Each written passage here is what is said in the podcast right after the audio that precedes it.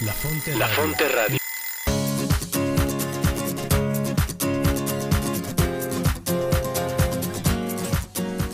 Bienvenidos a tu programa La Brújula. La Brújula. Orientando tu vida con Teresa de Jesús y Juan de la Cruz. Conducido por Cris Torres y Rodo Verduzco. Donde no hay amor, ponga amor y sacará amor. Porque el amor nos hará apresurar los pasos.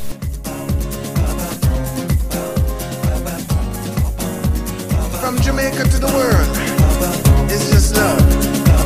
It's just love. Yeah. Why must the children ¿Qué tal? Bienvenidos a su programa La Brújula. Orientando tu vida con Teresa de Jesús y Juan de la Cruz. Estamos transmitiendo como siempre desde el Centro de Espiritualidad del Carmen de Toluca, aquí en el Estado de México. Nosotros somos Cris Torres. Y Rodo Verduzco. ¿Cómo está Rodo? Muy contento, Cristi, nuevamente aquí con el programa de la Brújula. Nuevamente en viernes. Ya es viernes, gracias a Dios. Y bueno, pues, ¿qué tenemos, Cristi? A ver, cuéntanos. Pues tenemos un invitado especial. Eso es todo, amigos. Nuevamente un invitado especial. Así es. Oye, pero antes vamos a recordarles a nuestros amigos cuáles son las diferentes plataformas que tienen para escucharnos. Mira, una de ellas es nuestra página de internet, eh, la cual es lafonteradio.com.mx.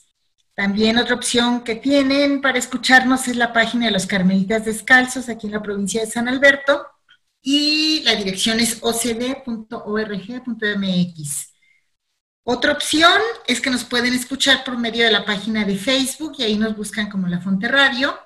Y bueno, les vamos a comentar otra que se llama, es una página que se llama emisoras.com.mx, ahí también nos buscan como La Fonte Radio. Así que bueno, tenemos muchas opciones. Así es, Cristi. Pues bueno, amigos, para que nos puedan sintonizar y no solamente ustedes, sino que sigan invitando a más, más gente para que escuchen la brújula y, y de alguna manera, pues, este, puedan conocer la espiritualidad de- del Carmelo a través de Teresa de Jesús y de Juan de la Cruz. Y les recuerdo que Cristi y yo somos un matrimonio que apoyamos en el Centro de Espiritualidad del Carmen de Toluca, Cristi apoyando el Diplomado de Desarrollo Humano y Espiritualidad con Teresa de Jesús y yo apoyando con San Juan de la Cruz. Cristi, mandamos saludos. ¿Sí? ¿A quién quiere saludar? Pues bueno, nuevamente saludamos a nuestros amigos de la Fonte Radio, a todos los que nos siguen cada viernes y cada sábado en las repeticiones, y a todos nuestros queridos frailes carmelitas descalzos, y a todos los que nos escuchan por primera vez. Y saludamos más allá de México, a nuestros amigos también, ¿no, Cristi? Que nos ven fuera. Nos escuchan fuera, más bien. Claro, nos escucha. ¿A quién quieres saludar fuera de México?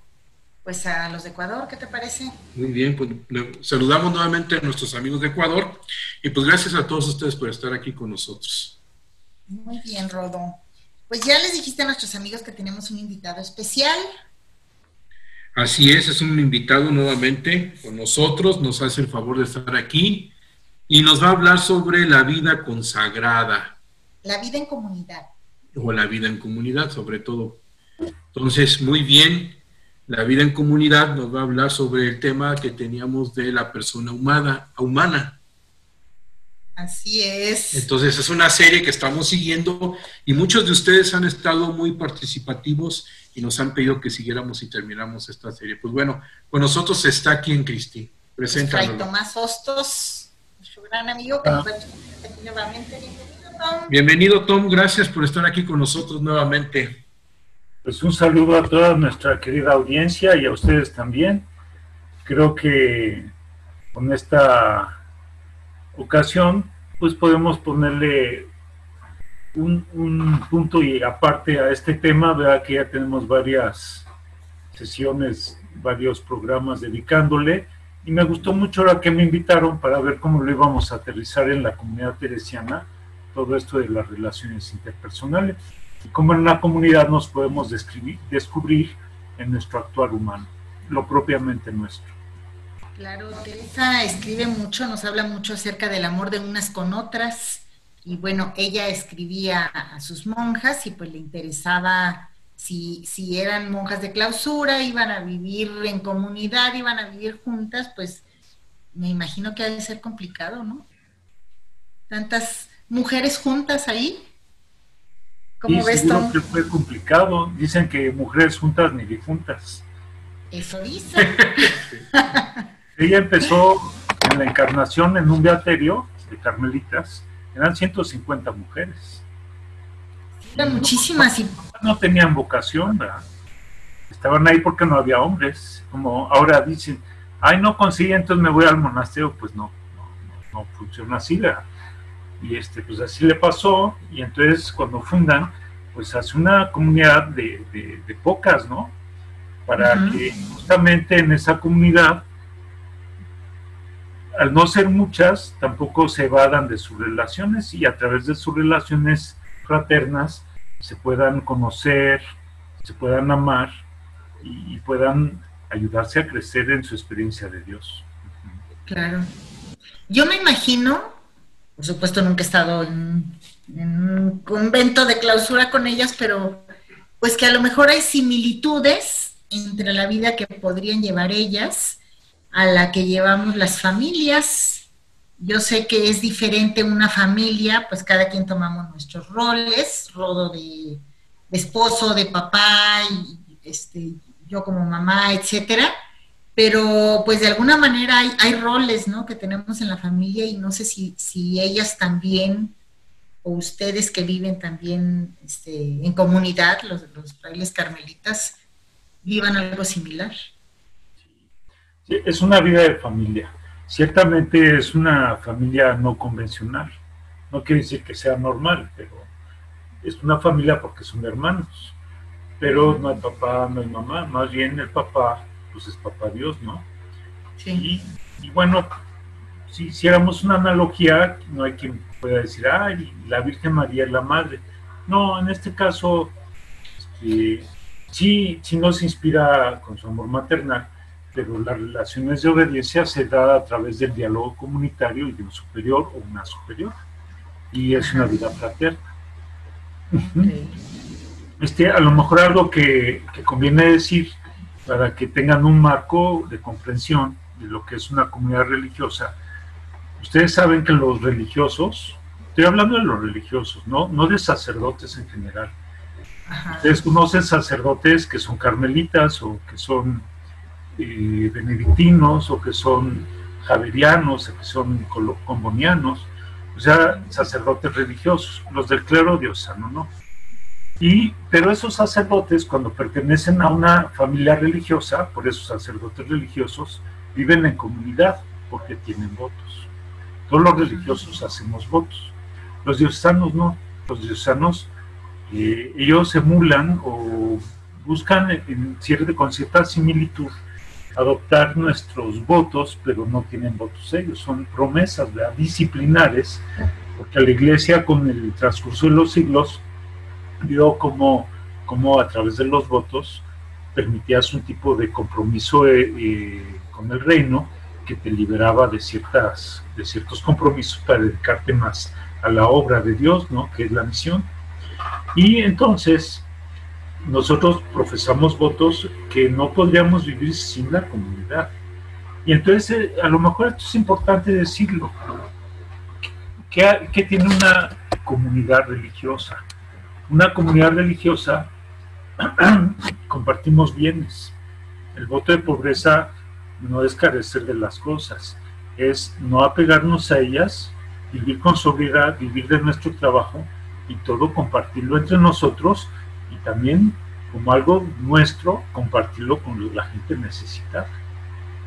Un voto de pobreza, eh, para tener un, corazón libre de apegos. Un, voto de castidad, Un ca- una castidad que no quiere decir exclusión de amar, sino amar, un amor puro, ¿verdad? Con un corazón eh, casto, ¿verdad?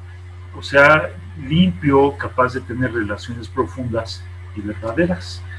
Y este, sin interés, Algo que le asimilamos mucho al voto de la castidad de la pureza. Pues la pureza no es solamente si eres célibe o no eres célibe, sino es la pureza de corazón, o sea que tu voluntad, ya que en los programas hemos hablado de esto, tu voluntad no solamente se desapega de las cosas, cualquier cosa, de cualquier bien, sino que no buscas tener intereses personales, o sea, amar con un amor desinteresado. Y eso es lo que hace que un, corazón sea puro. En el caso del celibato es renunciar a un matrimonio para poder vivir esos valores evangélicos que de otra manera no se podría. Imagínate que yo tengo mi voto de pobreza, mis hermanos también, pero estuviéramos casados, pues tendríamos que vivir las familias juntas, ¿verdad? No, no se puede. Sería, Extraño. entonces, claro, vivimos juntos, pero compartimos esos valores. Y, y entonces renunciamos, renunciamos a casarnos para poder vivir de esa manera y también estar libres para una misión específica. En ese caso hay institutos religiosos que son para misiones, son misioneros. Y hay unos- un tipo de misiones que es adyentes, por ejemplo, los comunianos. Entonces un comuniano hace votos y se va con su comunidad a misionar, pero no pueden misionar en su país de origen. Entonces necesitas tener una vocación especial para ese, con ese carisma para esa misión. Y así cada instituto tiene su carisma, que lo compartes con todos, y entonces tu vida comunitaria, cuando haces tus votos, con ese carisma y con esos hermanos. Y me falta un voto, pero adelante, Rodo, ¿quieres decir algo? Sí, Tom, ¿nos podrías decir entonces cuáles serían los valores que impregnan a la vocación religiosa? Para entender un poquito más esto que nos estás comentando. Sí, mira, los valores, bueno, no les hablé del voto de obediencia, si quieres ahorita lo menciono, pero el valor es este, es vivir, te lo voy a decir desde Carmelo, nosotros decimos vivir en obsequio de Jesucristo, meditando día y noche la ley del Señor. Así lo formulamos nosotros, o sea, meditar y entregar toda tu vida a Cristo, consagrársela. Ahorita vuelvo a la consagración. Pero si hablamos de la, de la vida religiosa en general, pues no sé, lo diría así. Pertenecerle a Dios y a la iglesia con un corazón indiviso y vivirlo en comunidad. Es decir, un religioso no se entiende sin comunidad. Un religioso que no vive en comunidad no es religioso. La vida comunitaria es esencial, es esencial a la vida religiosa. Eh, cuando ustedes me invitaron a este programa, tú me hacías una pregunta que podíamos tocar aquí, Rodolfo. ¿Qué significa la comunidad? Si me recuerdas, te lo digo más adelante. Pero ahorita estamos, ¿qué valores son? Pues en la consagración a Dios, ¿se acuerdan de Teresa? Y en Carmelitano, solo Dios basta. Mucha gente nos dice, oye, ¿y cómo te sientes si no te casaste? Bueno, pues si me hubiera gustado, pero pues es como si Dios fuera, fuera tu pareja, ¿no? Tu, tu consorte, tu cónyuge. La espiritualidad carmelitana hablamos de un matrimonio espiritual. Claro, son figuras que te ayudan a entender tu relación con Dios. Yo no me veo esposo de Jesús, ¿verdad? para nada. Pero sí me veo su amigo. Entonces es el amor, el amor une, el amor hace semejanza. Y, y- y en el amor, a ver, las partes cuando se aman, se pertenecen. No hay derechos, ¿verdad? Yo tengo derechos sobre ti, no. Yo te doy, yo te doy mi vida, yo te doy mi tiempo, yo te doy mis capacidades, yo te doy mi corazón, te doy mi cabeza, te doy mis entrañas. Estoy hablando figuradamente, o sea, yo te doy mi, ser, pero no es, no es algo que cree derechos, sino más bien implica un compromiso una responsabilidad, y entonces hay una comunión, hay, hay, hay algo compartido. Y eso, eso no lo vivimos solo con Dios, sino con los hermanos. Nos consagramos con esta familia religiosa. Y eso es muy importante. ¿Por qué? Porque si ustedes ven la carta de Juan, la primera carta de Juan, dice, ¿cómo puedes amar a Dios a quien no ves y no amas a tu hermano a quien sí ves? Yo cuando le digo a alguien, yo te amo, que es un sentimiento, no, es una actitud, es una disposición del corazón de hacerle bien a alguien. No como me siento, sino qué quiero hacer por esa persona. Yo cuando amo a alguien y, le ofrezco mi vida, le dono mi vida, una cosa es cómo esté yo frente a ella, cómo me sienta yo, qué busque yo. Pero cuando yo amo a alguien no estoy pensando en mí, estoy pensando en el otro. Y, y cuando hay un amor verdadero, el corazón, la voluntad, cuando ha crecido en el amor, es una, es una voluntad que conoce el arte de darse, el arte de preocuparse por el otro, pero es tan cierta con una persona como con otra. Pongo, pongo un ejemplo. Si tú te casas, si yo me hubiera casado, le digo a mi mujer te amo, pero no amaría a mis hijos. Y, y si yo maltrato a alguno de mis hijos, mi mujer podría creer que yo la, la amo a ella. O, fíjese, en el noviazgo, yo me acuerdo con mis compañeros cuando estábamos chavos, ay, anda enamorado. ¿Cómo te das cuenta? Porque cuando un muchacho quiere manifestarle su amor a una muchacha, o viceversa, ¿verdad que te vuelves amable con toda la gente? Y, y si tú cometes una grosería, un atropello con alguien, te da vergüenza, porque dices, se va a dar cuenta que como trato al otro, la voy a tratar a ella. Porque lo que estoy ofreciendo es mi corazón, está educado de esa manera y está habituado o se está habituando a hacer el bien a alguien. Cuando le digo a alguien, que lo amo, más allá de lo que yo sienta, le estoy diciendo, yo quiero tu bien. Entonces vale con Dios, ay sí Señor, yo te quiero pertenecer. Ok. ¿Qué serías capaz de hacer por mí? soy- sería capaz de dar la vida, porque fíjense, la consagración es dar la vida. Ok, y eso soy capaz de hacerlo nada más contigo. Es la única persona en este mundo a quien podría hacerlo. Pues me, me diría, mira, pues no lo sé. ¿Eres capaz de hacerlo con los demás? Entonces, si no hay una relación fraterna, ¿cómo sé que eso que profeso es verdadero? Ujú. Ahora, carmelitanamente hablando, si se acuerdan, y en Juan de la Cruz sabemos que cuando yo amo, yo amo a Dios, me crece el amor de las personas. O cuando el amor es verdadero entre dos o más personas, cuando yo amo a una persona, el amor crece, pero me crece también el amor de Dios. Entonces el baremo de, de mi relación con Dios es como trato a los hermanos.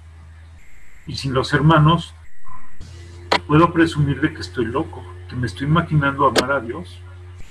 O sea, no existe el amor a Dios sin el amor a los hermanos. Y entonces, entonces sin la vida comunitaria, como yo sé que estoy haciendo unos votos de pertenencia a Dios auténticos? Ahí, ahí está. Entonces, de alguna manera ya te respondí, Rodo. Y bueno, yo, yo te veo, Cristi, y, y veo que quieres preguntar cosas, así que adelante.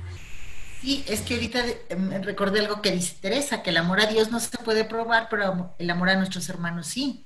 Entonces tengo que ser congruente. Yo no puedo decir que amo a Dios por sobre todas las cosas y estarme peleando con todo el mundo, regañando a mis hijos. O sea, no es congruente esa, este, tanto amor por un lado y tratar mal a, a las personas con las que convivo, ¿no? Como que tiene que ser un reflejo. Y pues nos decías, el amor hace semejanza. No puedo dos minutos estar aquí que se me derrame la miel, pero voltear y, y hacer todo lo contrario por otro lado, ¿no? Es Fíjate. Fíjate, este, Cristi, como Teresa justamente buscó hacer una comunidad, nosotros decimos teresiana, porque venir de una, una comunidad muy expandida, 150 personas, pues ahí te vades. Socializas, pero no, no tienes intimidad. Si hoy hacemos análisis de la sociedad contemporánea, hay sociedades que hacen fiestas, invitan a mucha gente. ¿Por qué? Porque ya estás con más de seis personas, no tienes intimidad con nadie. Entonces muchas veces tenemos muchos amigos porque tenemos una incapacidad de tener un diálogo profundo con dos o tres. O sea, la multitud mata la profundidad. Y Teresa cuidó mucho que la comunidad fuera de pocas personas para que no nos evadiéramos y dejáramos de crecer en las relaciones interpersonales. Entonces constituye una familia, porque son hermanas, o en el caso nuestro somos hermanos, y eh, cuida espacios, por ejemplo la recreación, cuida espacios donde podamos encontrarnos, donde retroalimentarnos de una amistad. En este caso es una amistad, no es un amor de pareja, no es un amor de hijos, ¿verdad? Aunque un superior pueda ser mayor y, tenga, tenga autoridad sobre los demás, pero su relación es de papá, es de hermano. Y de cuidar a la, a la comunidad y tener como referencia, ser la referencia para la comunidad para organizar, para dialogar. Entonces es una, es una fraternidad, eso, es una familia, no es convencional porque si no tienes vocación a la vida comunitaria, no te bastaría querer consagrarte a Dios, ¿no? Si es difícil vivir con una persona en una relación de matrimonio, pues imagínate vivir con 30 o 60. Digo 60, 70 en nuestro caso, porque la provincia es chica, mi provincia de religiosos, pero nos cambian cada rato, ¿no? o sea, mi comunidad primera es la comunidad provincial tener capacidad de comulgar con 70 personas, hacerte cada una. Obviamente no tienes, tiene sus matices, no tiene, no es exactamente igual que una relación de pareja, para nada, porque es otro tipo de relación, pero si es una relación interpersonal, de relaciones profundas, pero como hermanos. Y ya en una comunidad local, donde vivimos de tres a cinco frailes actualmente, antes eran un poco más grandes porque había más, más vocaciones, pues, convivir con ellos, pero no, no, no es vivir juntos, sino convivir. Porque una cosa es estar juntos, pero otra cosa es implicarse. Y una relación fraterna, una amistad, si te implicas con el otro. Y eso es de lo que se trata. De otra manera no seríamos una comunidad, seríamos una sociedad. Una sociedad se ponen de acuerdo para sacar los intereses personales de cada uno. Negocias y se acabó. Y una comunidad no. Una comunidad no se funda en intereses. Se funda en el amor puro. Donde no veo por mí, sino veo por ti, veo por los otros. Eh, eso es lo que hace la comunidad religiosa. Hay, hay algunas maneras, son prácticas, cómo se conforma cómo se organiza cada comunidad religiosa, pero los carmelitas tenemos una forma muy especial, como pues tú la muestras a los que estudian Santa Teresa contigo, Cristi.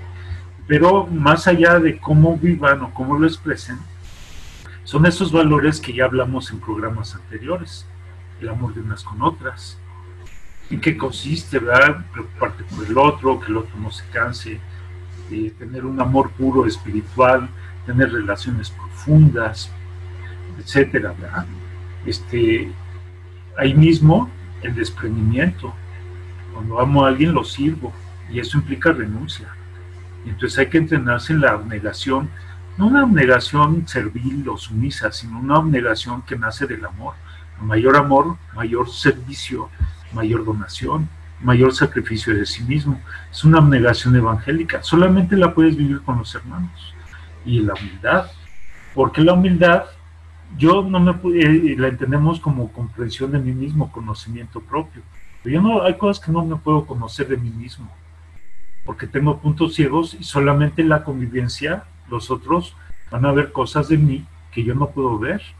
Y entonces en ese diálogo ellos me pueden retroalimentar y ampliar la conciencia de mí mismo.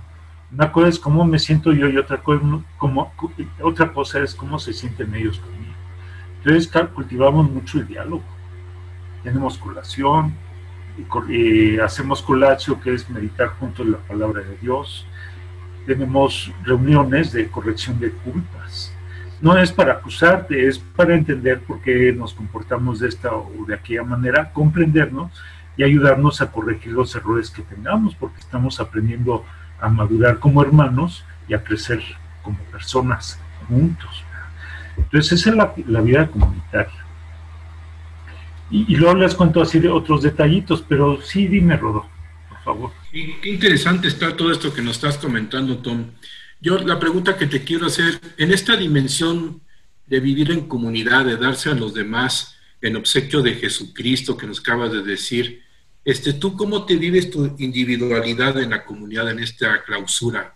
Sería interesante ver cómo ustedes se viven esa individualidad o cómo una persona, un fraile o quizá una monjita, eh, Carmelita Descalzo se pueden vivir en la forma individual o cómo se respetan. ¿Tú cómo, lo vives, Tom? Danos, danos tu experiencia.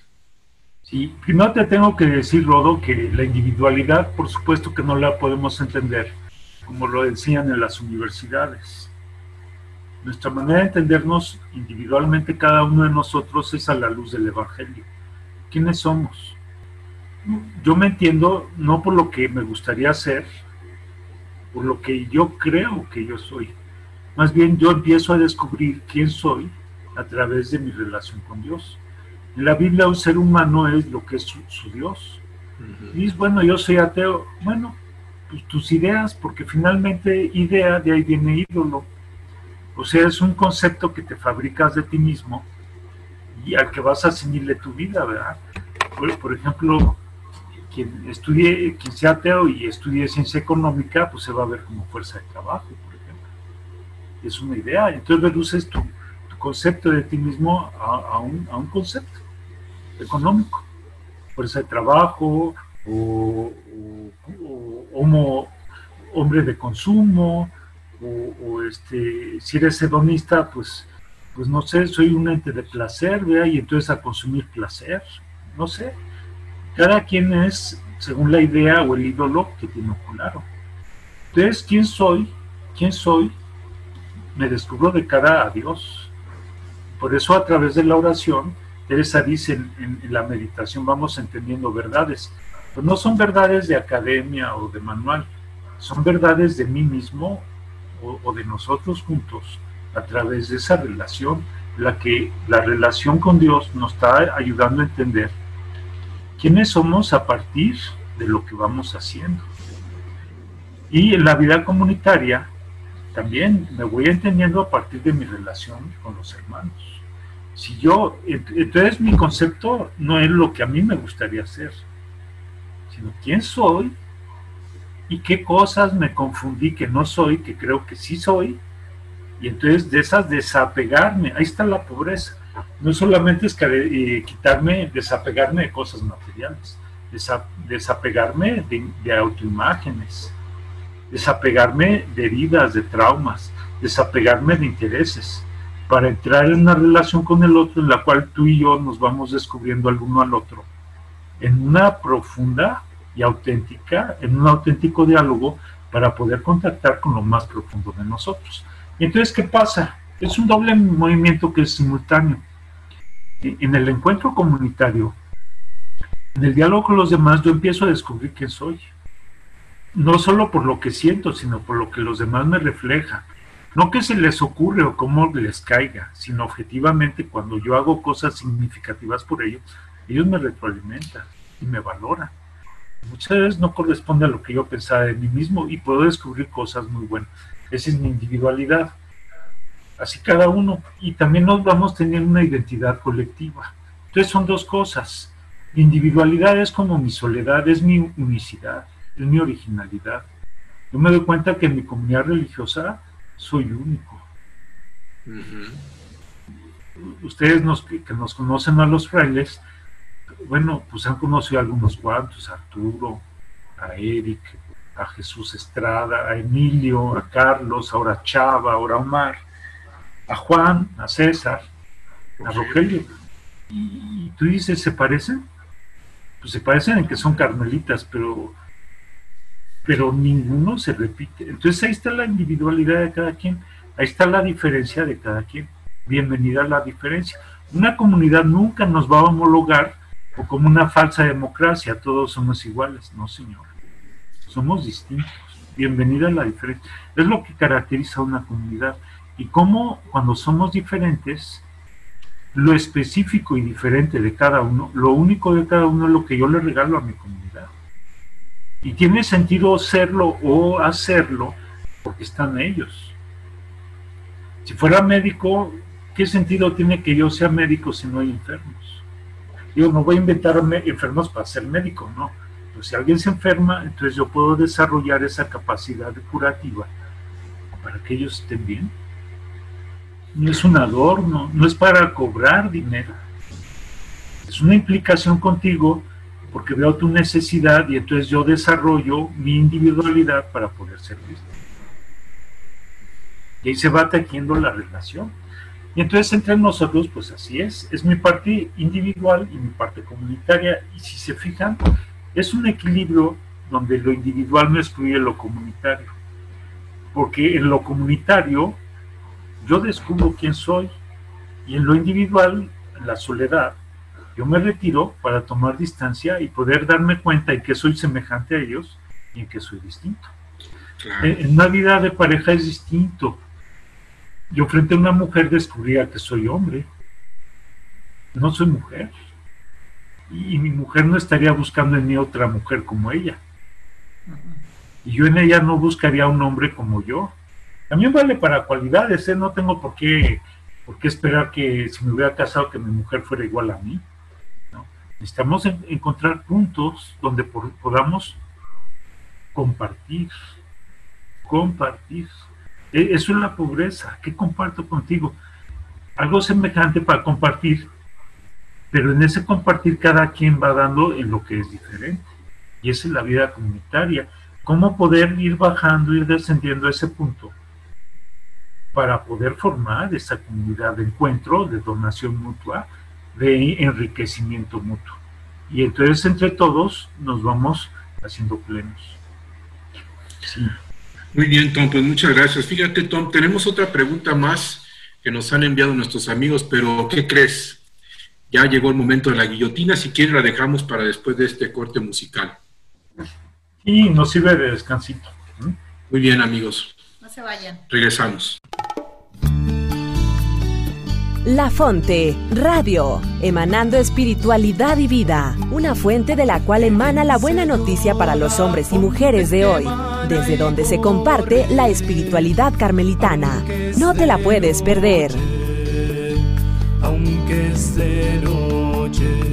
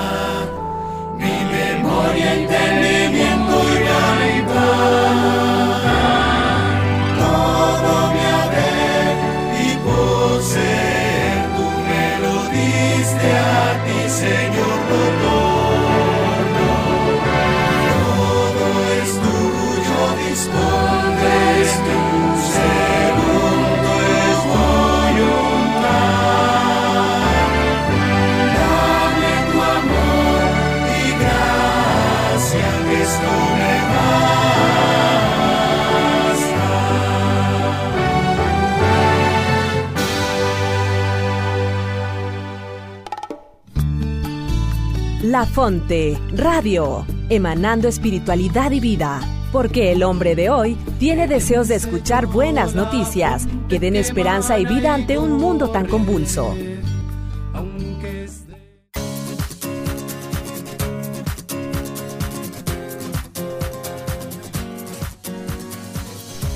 Muy bien amigos, pues ya regresamos de este corte musical, qué bueno que siguen con nosotros y pues seguimos aquí con Fray Tomás Sostos hablando acerca de la vida en comunidad y nos había quedado un tema pendientito en el corte anterior, Tom. Sí, Tom, el tema era que nos preguntan nuestros amigos de la Fonte Radio el tema de la obediencia, si nos puedes comentar sobre el valor de la obediencia, Tom. Ah, claro, sí, porque les dije así muy breve sobre la pobreza, ¿no?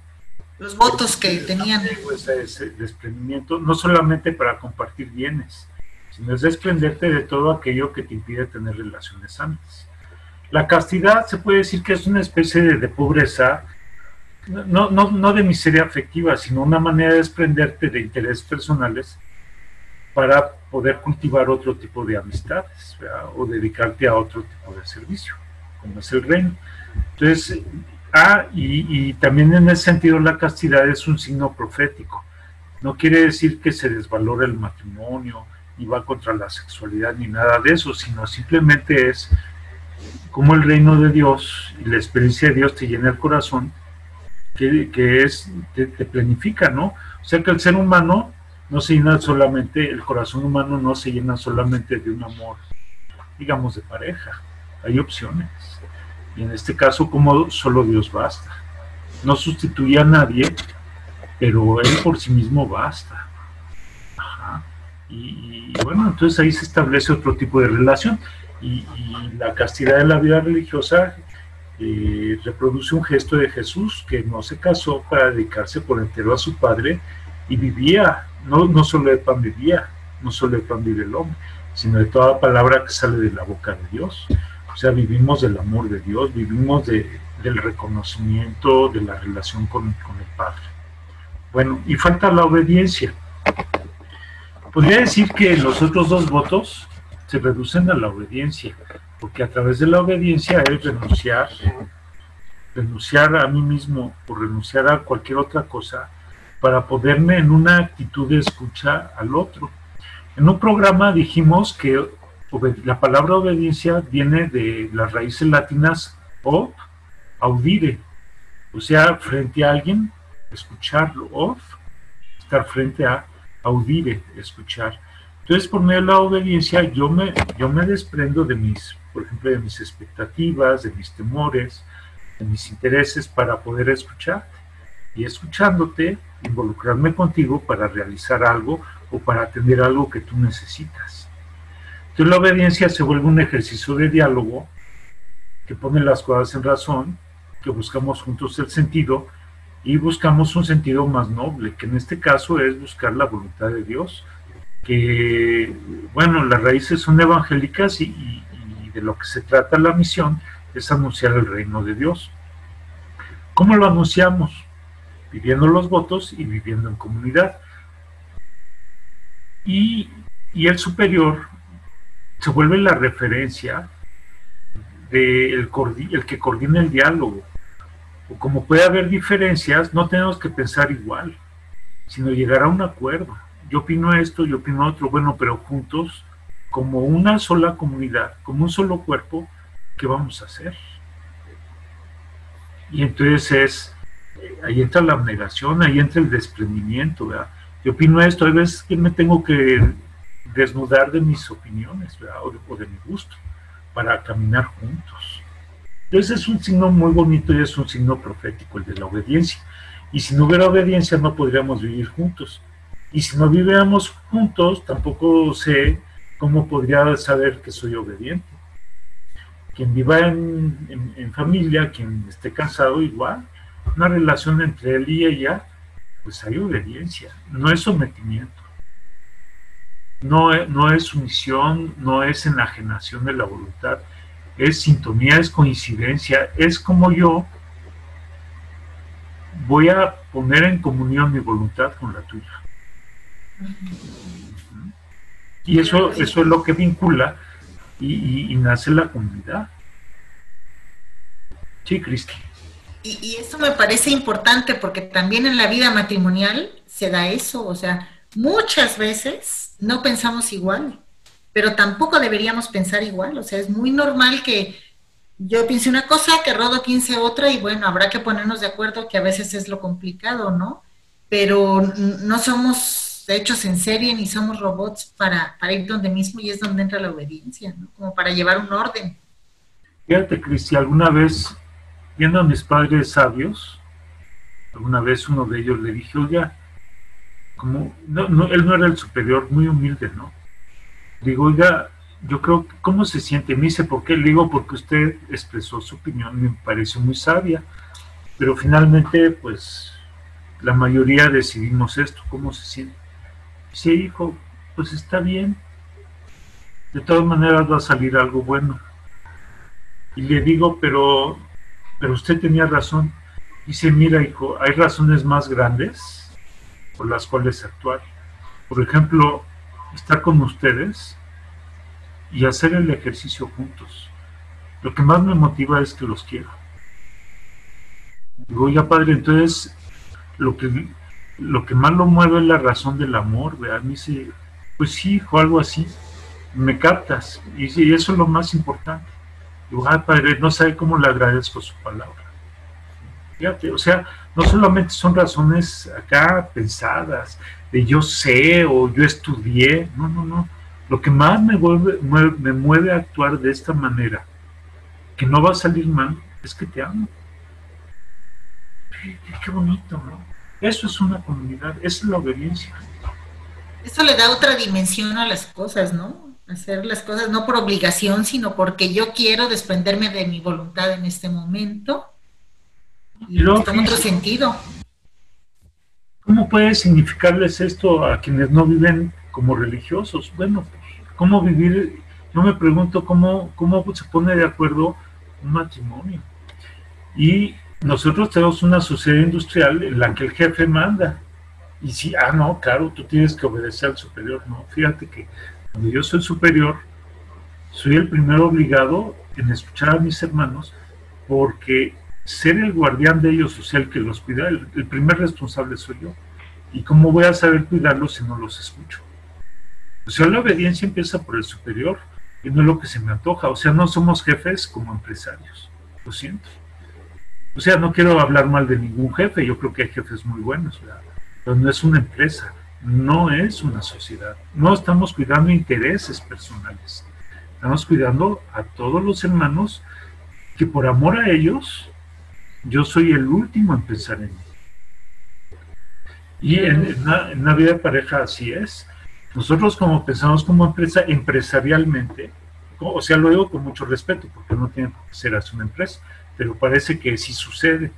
Por ejemplo, la carta a los Efesios, el esposo, la esposa obedezca, pero no se refiere a su, se someta, se obedezca a su marido, como la iglesia a Cristo. Y Cristo es la cabeza, pues es el primero que debe pensar en el otro. Pero no lo entendemos así porque tenemos un modelo eh, jerárquico, eh, este, escalonado, de, pues a veces que rayan la sumisión. Y no, no se refiere a eso. Se refiere al diálogo y al, que, al de arriba, que piense en el de abajo. Al, al revés. La cabeza Cristo fue el que murió por, el, por su esposa. No fue la que la mandó adelante para que él se salvara. Claro, es la diferencia de vivir en comunidad, ¿no? Es una y, y bueno, es una comunidad. Fíjate que quiero agregar algo más, perdón, este, es el adecuado uso de la libertad también, ¿no, Tom? Yo hasta diría, no solo es el adecuado, es la, la máxima expresión de que yo como ser libre, como persona libre, he encontrado la plenitud de la libertad. La libertad no es para hacer lo que yo quiera. La libertad es lo que me permite hacerme responsable no solo de mis actos y de mis decisiones, sino hacerme responsable de mis hermanos. Esa es la obediencia. Oye, y ahorita que, pues sí, la diferencia de vivir en comunidad, de una vida comunitaria, no como una empresa, no como otro tipo de organizaciones que tenemos actualmente. Pero yo te quiero preguntar, ¿qué significa su vida comunitaria en la iglesia? ¿De Mira, vivir en comunidad? ¿Por qué vivir en comunidad? Fíjate que la vida, la vida comunitaria no, nació desde, así como la vivimos los religiosos desde el inicio de la iglesia, porque la iglesia al principio era una comunidad. Pero cuando por el contexto histórico fue tomando nuevas condiciones, se fue adaptando a un imperio, entonces la vida religiosa para que no se nos olvide cómo se vivía la comunidad primitiva. Entonces, si tú me dices una comunidad religiosa, ¿qué significa? Es para recordarnos a todos los cristianos que ahí están metidos los valores evangélicos, la vida teologal, o como lo diría Teresa, las grandes virtudes, la, humildad, el amor de unos con otros. Son valores fundamentales del Evangelio, que era lo que le daba cohesión a un mundo de gente perseguida en el mundo romano. también tiene otro significado. Si ustedes se acuerdan, cuando Jesús llama a los discípulos, en el Evangelio de Marcos le dice, los llamó para vivir con él y para expulsar demonios y curar enfermos. Entonces, en la iglesia es una comunidad que vive con Jesús, pero vives, o sea, no, vives nada más con valores, como ahorita me preguntaron, sino cómo los encarnas. Entonces esos doce se fueron a vivir con Jesús para ver cómo eran sus relaciones interpersonales concretas. Y había de todo. Había un tipo llamado Pedro, que era pescador. Tenía su lanchita, entonces era el, que era el jefe de los demás pescadores. Pero contra Mateo era un pobre diablo.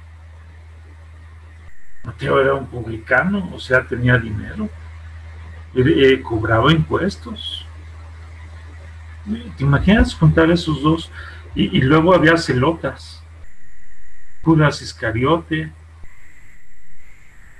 y, bueno, un, Tomás es nombre griego, tenía ascendencia griega, un judío que venía, no sé quién sería Tomás, nada más se crea de los doce, pero pues, debían tener diferencias culturales. Ponerlos a vivir juntos. Complicado. Está medio difícil. Y amarse como él, como él ama, eso es una comunidad. No, ahí la regla o las constituciones te sirven para acotar los mínimos. Pero necesitas tener valores internalizados, necesitas tener una experiencia de alguien que te abra los ojos, porque si no lo ves, ¿cómo cumples la regla? No tiene sentido, te vas a vivir esclavizado. Entonces, esa regla te acota, te dice cuáles son los mínimos y por dónde llegar a tener consensos. Pero sobre todo el consenso es un diálogo que no se negocia, se comparte, se descubre juntos. Entonces necesitas un estilo. Y entonces esos doce vivían con Jesús y una vez que consolidan su comunidad, ya saben cómo van a curar enfermos. No los van a curar como taumaturgos ni como médicos. Pues para eso si hubieran ido a una escuela como la de Hipócrates. O sí, era Hipócrates, ya me confundí. Bueno, el, un galeno, ¿no? De su época, ¿no? ¿no? Como Jesús. Como Jesús. El trato, la manera de tratarse cura, la manera de hablar cura ¿Qué hacen los psicólogos a través del diálogo? ¿Cómo tratarse para que su trato dé salud? Ah, qué bonito. Y eso era la iglesia primitiva. Y entonces la iglesia, cuando sancionó, o sea, aprobó este tipo de vida, una comunidad religiosa está significando cómo es una comunidad eclesial. Por supuesto que la comunidad eclesial es muy amplia, somos millones, pero pues eso, ¿cómo lo ves? Mira, cómo se ama.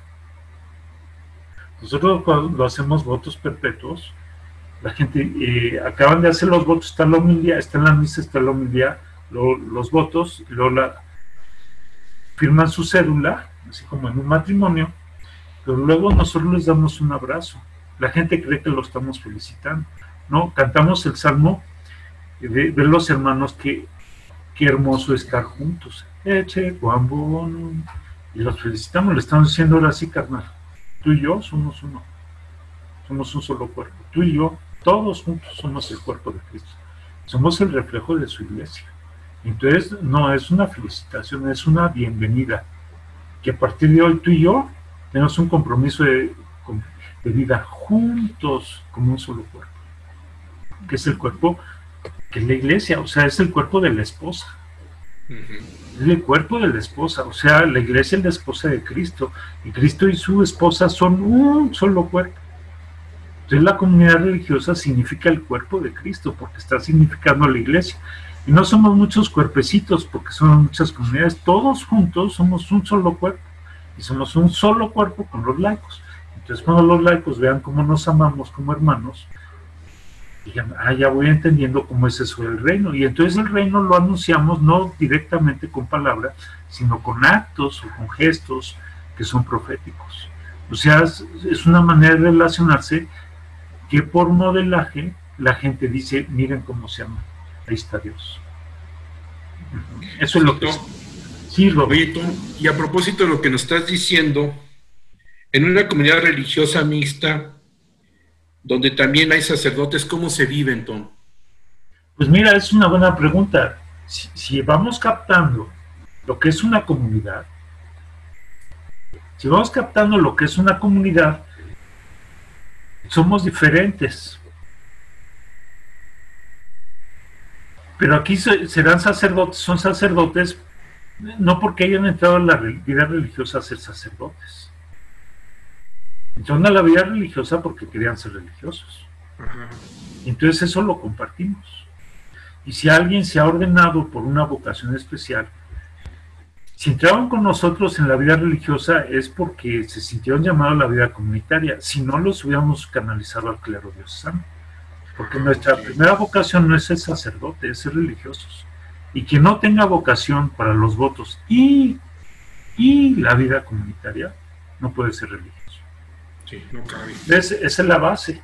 Y ya, ya testando que de verdad tiene una vocación y aptitudes para vivir en la comunidad, si siente el llamado al, sacerdocio, recibe las órdenes sagradas, pero renuncia a cosas de vida diocesana porque pertenecen a la comunidad religiosa.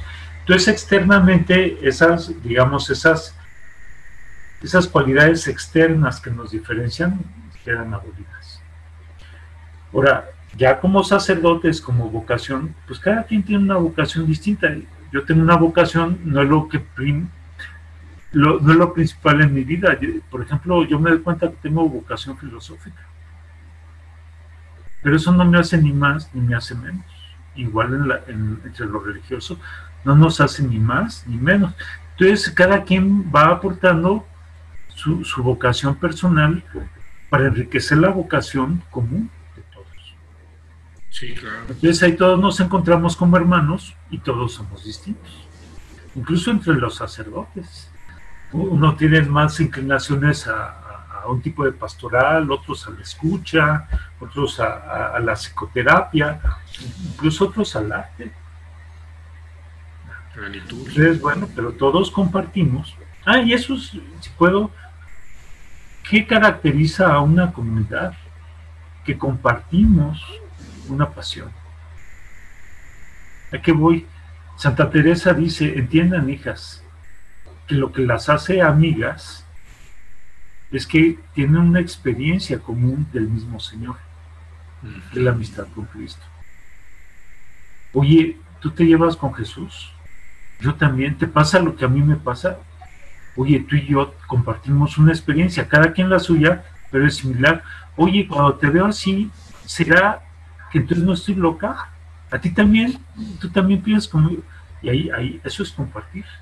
Entonces compartimos una experiencia, compartimos una misión, compartimos una pasión. Y eso, compartir, eso es lo que nos hace comunidad.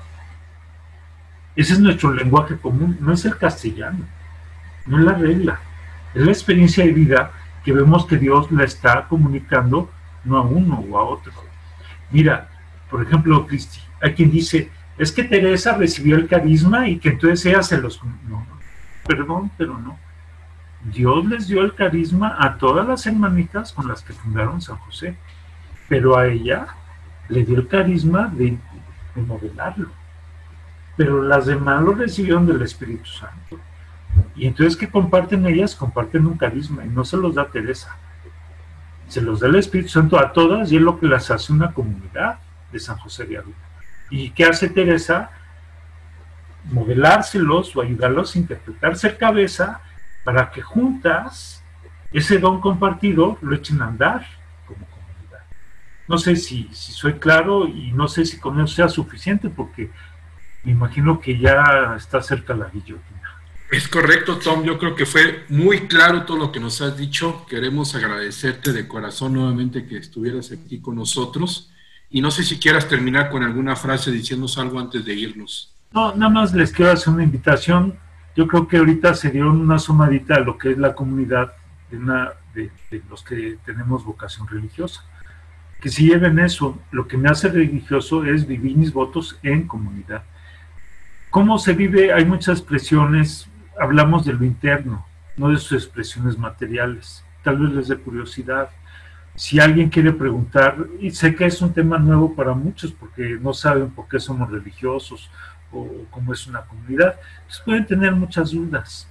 Creo que ahorita fue una lluviecita de, de, algunos criterios, algunos valores para que entiendan que es una comunidad religiosa. Pero si alguien quiere preguntar más o ahondar más, pues como tienen comunicación con ustedes, sientan esa libertad y, y, pues ya ustedes dirán si se amplía el tema o no, pero creo que lo sustancial está dicho. Sí, claro que lo podemos ampliar en otro programa y bueno, también les recuerdo, si tienen alguna duda o algo, pues tenemos nuestra página de Facebook. Está, bueno, por supuesto, la de la Fonte Radio, o también hay una página que es de Orden de Carmelitas Descalzos, y pues ahí pueden escribir si, si alguien quiere ahondar más en, en, el tema o tiene dudas o ganas de entrar a una, este, a una comunidad con ustedes también, ¿no? si le están haciendo la vocación, nos está dando cuenta, ¿verdad? Que tiene vocación religiosa. Pues Tom, gracias nuevamente, te agradecemos de corazón tu participación en esta serie que muy padre, la serie de, que hemos tenido sobre la persona humana, humana y hoy con la vida en comunidad. Pues amigos, muchas gracias también por acompañarnos y recuerden, el que anda en amor ni cansa ni se cansa. Porque camina mucho en poco tiempo. Hasta la próxima. La Fonte, Radio, emanando espiritualidad y vida, una fuente de la cual emana la buena noticia para los hombres y mujeres de hoy, desde donde se comparte la espiritualidad carmelitana. No te la puedes perder. Aunque noche.